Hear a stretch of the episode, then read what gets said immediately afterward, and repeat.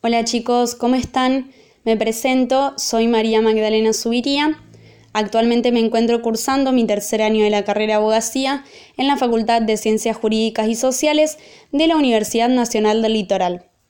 Agradezco a Cintia y a Marcelo por el espacio y celebro esta propuesta por parte del Centro de Estudiantes de Derecho y Ciencias Sociales que siempre está generando actividades de formación académica. En esta oportunidad voy a explicar por un lado qué es la economía política, su objeto y método de estudio, y por otro lado la clasificación de bienes y servicios y el sistema económico simplificado. Sin más preámbulos, empecemos. La economía es la ciencia social que estudia la forma de administrar los recursos disponibles para satisfacer las necesidades humanas. Ahora bien, la economía política permite explicar la realidad, ya que es la ciencia que se ocupa de estudiar las relaciones económicas tratando de descubrir las leyes que rigen las regularidades que explican el origen de los problemas económicos y la forma en que funciona el sistema económico globalmente. Define la realidad tal cual es y busca factores causales, por ejemplo, desempleo, déficit fiscal.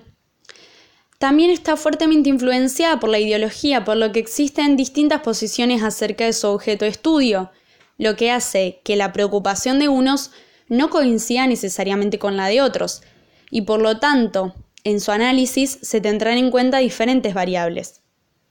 El método que utiliza la economía política es el método deductivo, aplicado al estudio de las relaciones económicas de la sociedad.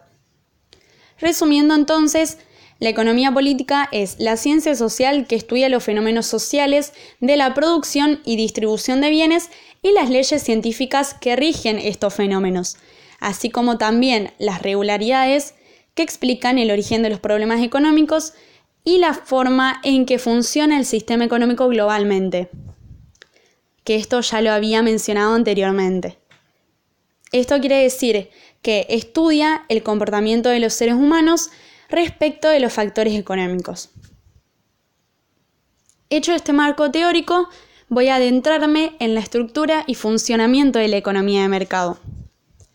Vamos a definir entonces lo que es el sistema económico es el conjunto de relaciones básicas, técnicas e institucionales que caracterizan a la organización económica de una sociedad. Está conformado por un conjunto de elementos, el hombre, los recursos naturales que se relacionan entre sí, a fin de obtener otro bien básico, que es el factor capital. Y a partir de allí, con la combinación de recursos humanos, recursos naturales y recursos de capital, se desarrollan bienes para satisfacer necesidades. Los elementos que lo componen son los factores de producción. Entonces, estos elementos que son muy importantes en el sistema económico son trabajo, recursos naturales y capital. Del trabajo podemos decir que los hombres, a través de, su capacidad de trabajo, son organizadores y ejecutores de la producción, es decir, quienes animan y conducen el sistema económico. Se clasifican en población activa, la población de edad entre 14 y 60 años, que ésta se subdivide en población económicamente activa, aquella parte de la población que se encuentra dentro del mercado de trabajo, ya sea porque trabaja o porque busca trabajo, la población económicamente inactiva, aquella parte de la población que se dedica a actividades domésticas, no remuneradas, por ejemplo, amas de casa, los estudiantes que no trabajan o no buscan trabajo, la población pasiva, que es la población menor de 14 años y mayor de 65 años en los varones y 60 años en las mujeres. El factor trabajo se puede dividir en calificado y no calificado. El trabajador calificado es aquel que puede ejercer sus funciones siempre y cuando tenga aprendizaje del mismo.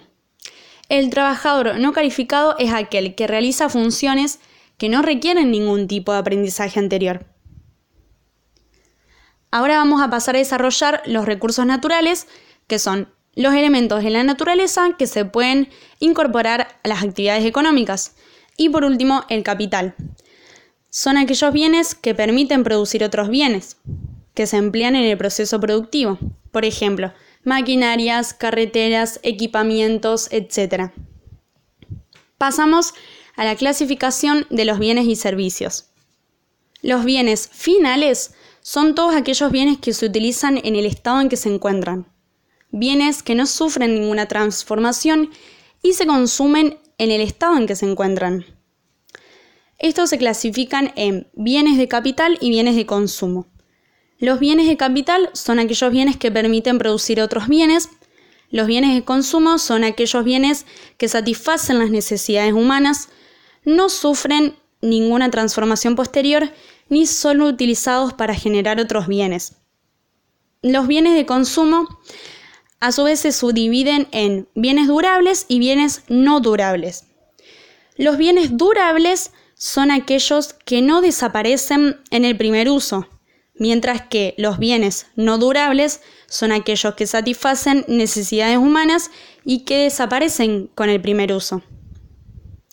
Luego tenemos los bienes intermedios, que es otra clasificación, también llamados insumos.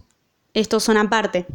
Son aquellos bienes que sufren transformaciones antes de ser consumidos. Por ejemplo, petróleo, harina, trigo. Entonces, tenemos la clasificación de bienes finales, se dividen en bienes de capital y bienes de consumo. A su vez, estos bienes de consumo se subdividen en bienes durables y bienes no durables.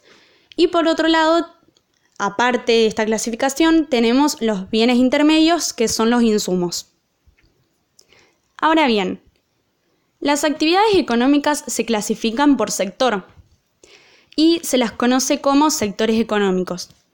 Tenemos el sector primario, que está conformado por todas las unidades productoras que realizan actividades relacionadas con los recursos naturales, tales como las empresas agropecuarias, pesca, extracción de minerales, etc.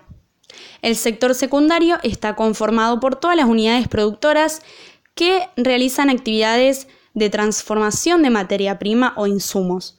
Por ejemplo, industria automotriz, fábrica de lácteos, textil, etc.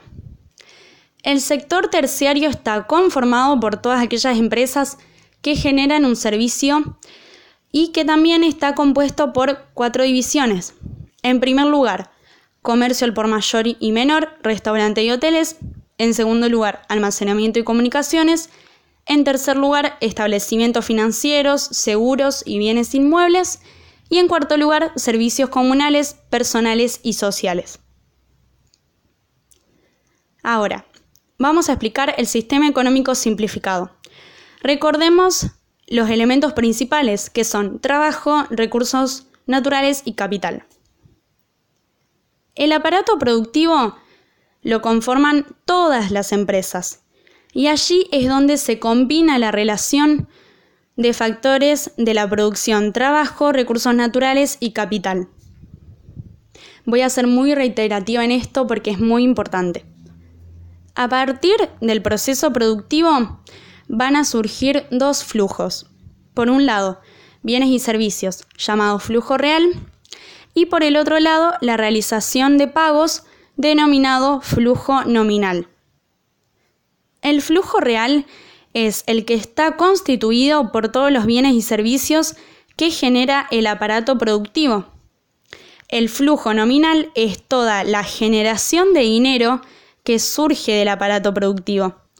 Constituye la demanda, que junto con la oferta, que es el flujo real, se encuentran en el mercado.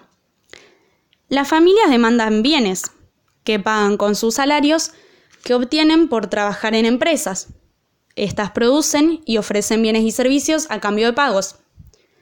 El factor trabajo participa de la producción prestando el servicio laboral para producir bienes y servicios y por lo cual recibe a cambio una remuneración que es el salario, el sueldo.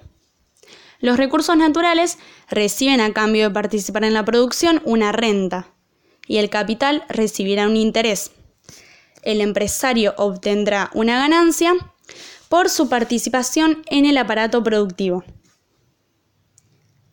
Ya finalizada la explicación, agradezco a quienes están escuchando Les deseo muchísimos éxitos y decirles que estoy a disposición ante cualquier duda o consulta que tengan de esta o de otra materia.